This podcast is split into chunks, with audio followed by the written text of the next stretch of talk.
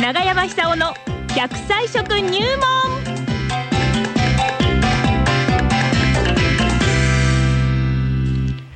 さあ、この時間はですね、長生きの秘訣をですね、食生活からご紹介しましょう。今日の食材は何でしょう奈良浜町出身食文化史研究家、長寿食研究家、長山久夫さんでございます。長山さん、おはようございおまはようございます。どう先週も。はガラガラ声で聞き苦しくていや申し訳ございませんでした。いやいやいや、だいぶ良くなりましたね。よかったですだいぶね。いいでしょす。え長ーいや山いさやんのアドバイスが聞ほけたとんじどゃないでわすかんかないですよ。そうですか。ええはい、もうもうあ大丈夫ですよ。あっちもこっちも元気になりま した。長山さん、困ったもんなんです。いや、もう熱いやが出ようそのあが、っち声ものそ調っ子ちもが悪ようが、もう。ねえそれが一番じゃありませんかえ一番ですかそうなんねです。えもうだからね、最近病院に行くのが楽しみで、ええええ、病院に行くとほら、あのー若い看護師さんとかね、ええ受付の女 性が、まあ皆さん、あのマスクして、ます予から防でマスクしてるんですがええ、あの、マスクの下には何があるんだろ う。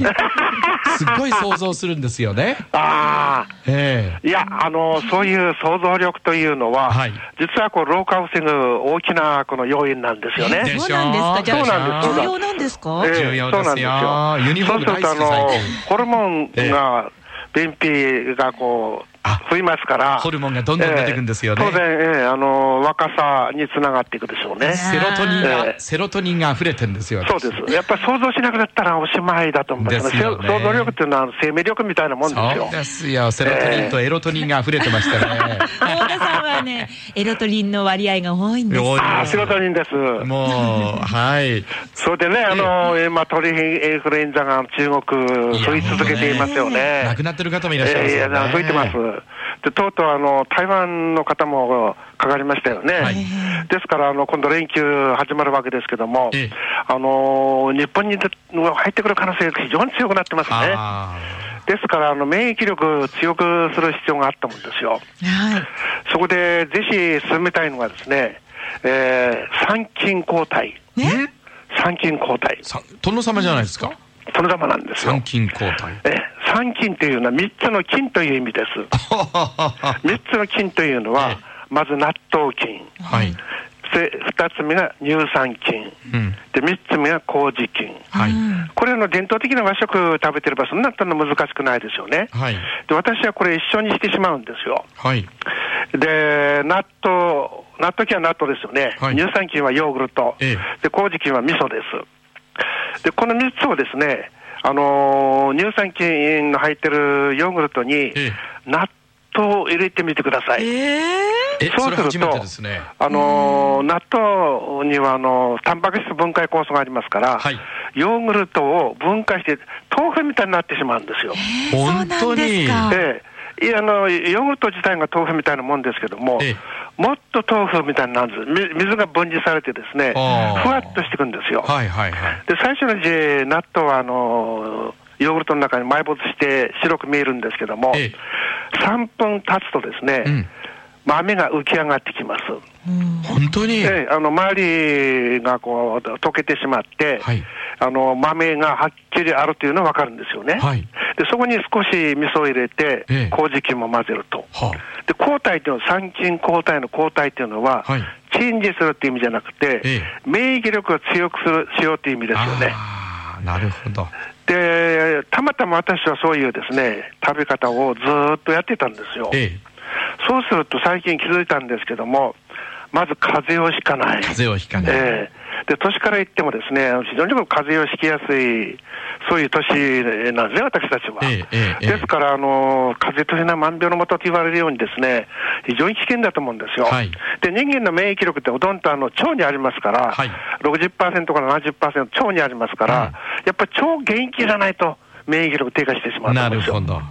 疲れか体全体の疲れというよりも、むしろ腸が疲れた方が危険だと思うんですよね。はあ。そうすると腸を常に強くするためには、やっぱり参勤交代。今ね、うちのスタッフもちょっとあの、疲れが出ててね、ええあの、1週間ぐらい下痢が続いているっていうあららスタッフもいるんですよ。ああ。今元気に競馬場には一応行きましたけ どねちょっと心配なんですけどやっぱり腸が弱ってるんですよねそう完全に弱ってると思いますね。それを回復さまあもちろんあの病院に行くのが一番なんですえが、まあもちろん一番。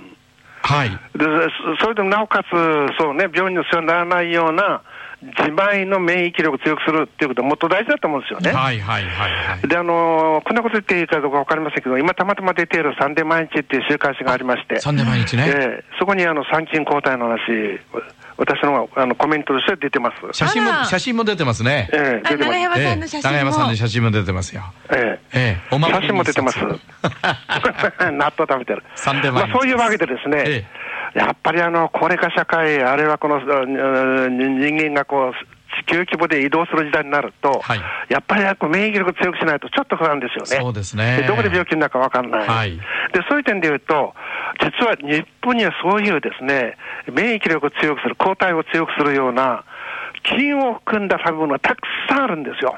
ええ。えー日本、多分世界で一番のあのあー発酵食品の多い国じゃないでしょうか。そうそうそうそう。えーそういうことを考えるとですね、もっともっとこういうえー昔から伝えられたあの発酵食品を利用してね、あのー自分、自分の力で免疫力を強くする。はいその方がよっぽど、あの、元気が出ると思いますね。なるほどねえ。うえんだからそういう意味で言ったらば、あのー納豆をヨーグルトで混ぜて食べる、えでちょっと、あのーもっと甘みが欲しいかなと思ったら、なああれあれを刻んで入れればいいんですよ。あれあ何れですかあれあの白くて太くて、うんあの皮むいて食べるやつ、白くて太くて皮むいて食べるちょ。っと黄色い黄色いですね、あら、なんか恥ずかしくなってきました ね。ちょっと下向いちゃったんですが大丈夫ですかね。大丈夫です。大丈夫ですか。やだ。やだって、山井さん。あのバナナ何朝ですからバナナ。何考えてんですかね。バナナです。え山バ井さナん。ナですよ。バ和ナナ田さんでしょ変なこと言って。えー、何これ何も言ってないですよね。で、バナナナっていうのは、 うんあれ自体が、あのー非常にこう免疫力を強くする成分多いんですよね。バナナね、ええ抗酸化食品そでうすです、よそうでねす。。抗酸化ですし、ですぐ黒くなりますよね。あの黒くなったのが、つまり酵素が増えて黒くなるわけですよはいね。はいはい。で、今あの、ある意味じゃ酵素ブームなんですけども、えですからあの、黒くなりかかったバナナ、だから腐っちゃったらこれ食べられませんけども、そのその直前くらいが一番酵素が多いわけですよね。はいであの免疫力を強くする成分も増えてます。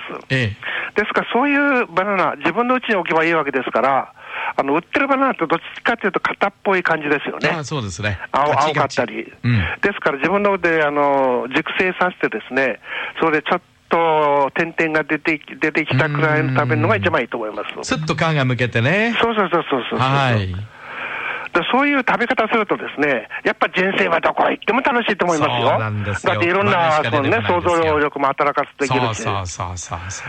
でこれ、あのー病気になっちゃうとなかなかそれ難しいですよね、えでも病気になってもいいですから、運が悪く病気になったら、これ仕方ないと思うんですよ、うんで想像力をして、ですね、はいそれで早くか治治してしまううん。っていうこともできますよね、それには発酵食品と笑いですよね。笑いです、笑いです、うんナチュラルキラー細胞を増やナさチなュラルきゃだめキでラーす。細胞を増やしてねつ。まり、笑うっていうことは、はい腸内の免疫力を強くする、そういう働きもあるわけですよそうねで。すですから、参勤交代プラス、ん笑いですね。笑いですね。笑いです。そうやって、腸の中の免疫力を強くしてですね、もう本当にあの、何が起こるかわからない世の中ですから、ええ免疫力だけではつけ免疫力をうんそれでこう、最近はこう、天候不順でしそうょです寒くなっ寒くなたった雪なかったじゃないですか、この前。そろそろ笑ってくださいそろそろ笑います。あ笑いですあかと10秒しかありません。 長山さおさんでした。ありがとうございました。どうもどうもねはい、ありがとうございます。どうもー